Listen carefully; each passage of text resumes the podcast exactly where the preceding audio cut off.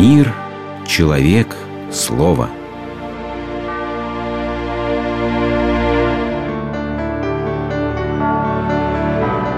Религиозная энциклопедия.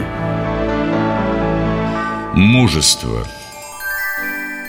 В романе Лермонтова «Герой нашего времени» есть поразительное по своей глубине и силе признание в любви. Причем делает его женщина – вопреки канонам романтической литературы. Мы расстаемся навеки. Однако ты можешь быть уверен, что я никогда не буду любить другого.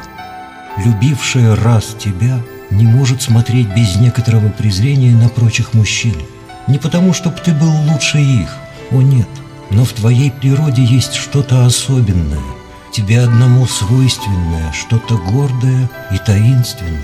В твоем голосе, что бы ты ни говорил – есть власть непобедимая. Наверное, каждый юноша мечтает когда-нибудь услышать нечто подобное и в собственный адрес. И потому он стремится постичь секрет обаяния своего пола. Что значит быть мужчиной?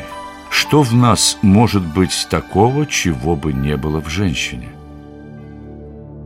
Посмотрим, как обстоят дела в области теоретической науки – это сугубо мужская территория. Женщин здесь нет. Почему?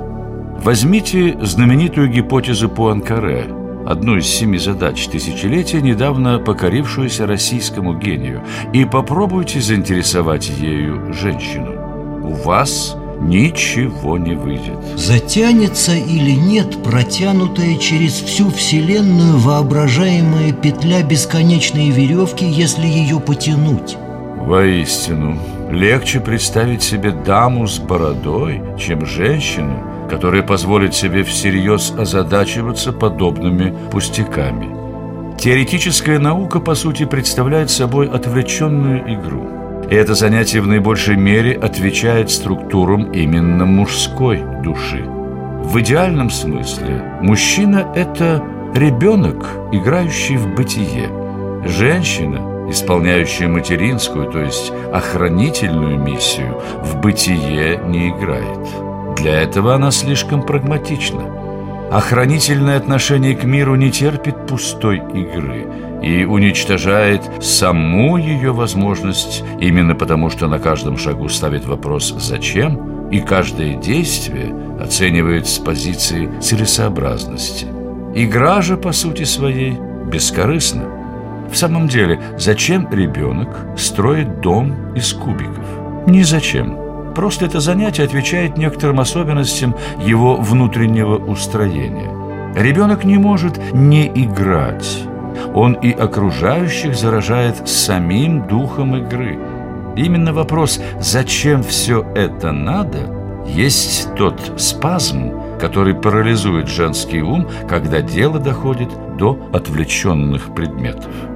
Для того, чтобы приняться за какое-нибудь дело, человеку требуется побудительный мотив, ответ на вопрос «Зачем мне все это нужно?». И только игра способна начинаться сама собой, без причины. Потому философ Йозеф Хейсинга считал игру первоначалом и перводвигателем всей культуры, а Фридрих Ницше – мужскую способность быть как дети – называл высшей ступенью человеческого духа. Дитя есть невинность и забвение, новое начинание и игра, самокатящееся колесо, святое слово утверждения. Однако и философия, и наука – это далеко не самые важные функции мужества. Ребенок, играющий в бытие, является непосредственным зачинщиком истории, вне которой жизнь превращается в нескончаемый день сурка.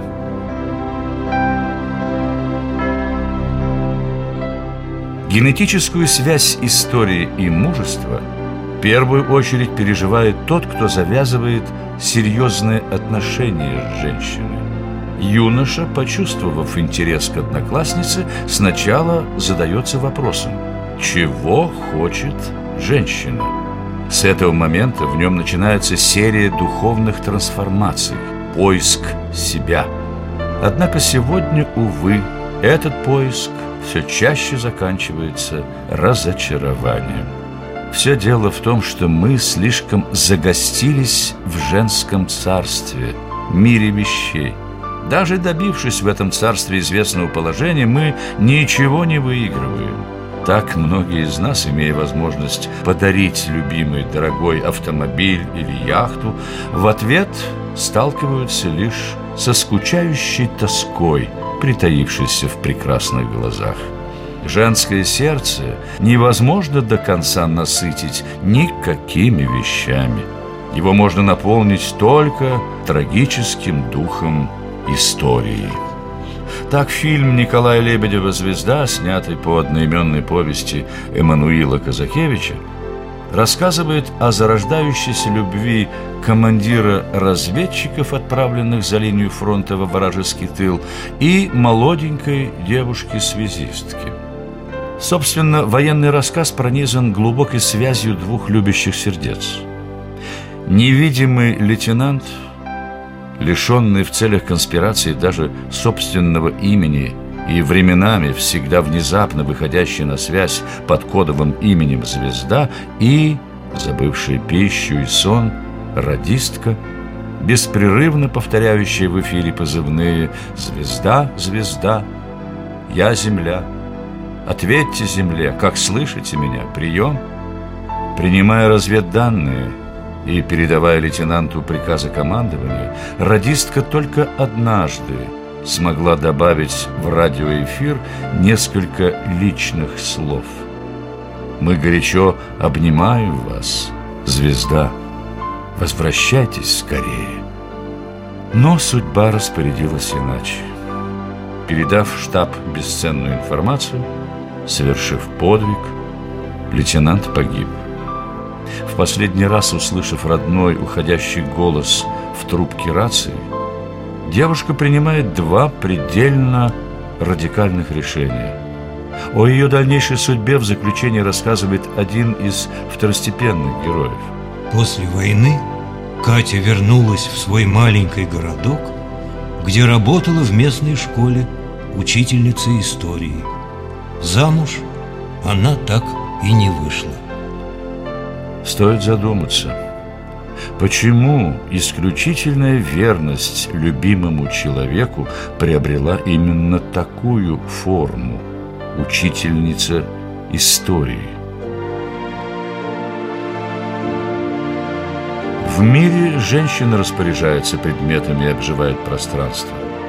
Мужчина больше дорожит событиями и стремится завладеть временем. От всякого человека всегда остается хоть какое-нибудь наследство. Почивший художник оставляет после себя картины, банкир – деньги. Когда умирает ребенок, играющий в бытие, зачастую от него не остается ничего, кроме истории. Именно это и произошло с молодым командиром разведчиков. Так Катя, которую по праву можно назвать самым близким погибшему лейтенанту человеком, стала хранительницей подлинно мужского наследства, учительницей истории. Закон единства и борьбы противоположностей – требует противопоставить женскому охранительному прагматизму игру в бытие. Ненадолго привлечь к себе женщину может и состоятельный мещанин, но всерьез покорить ее способен только ребенок.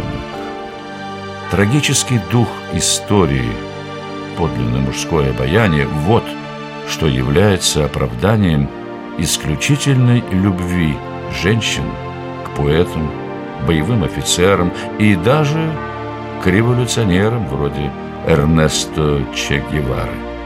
Восхищенный и серьезный женский взгляд устремляется к тому, кто сохранил верность призванию и достойно исполнил свою бытийную повинность.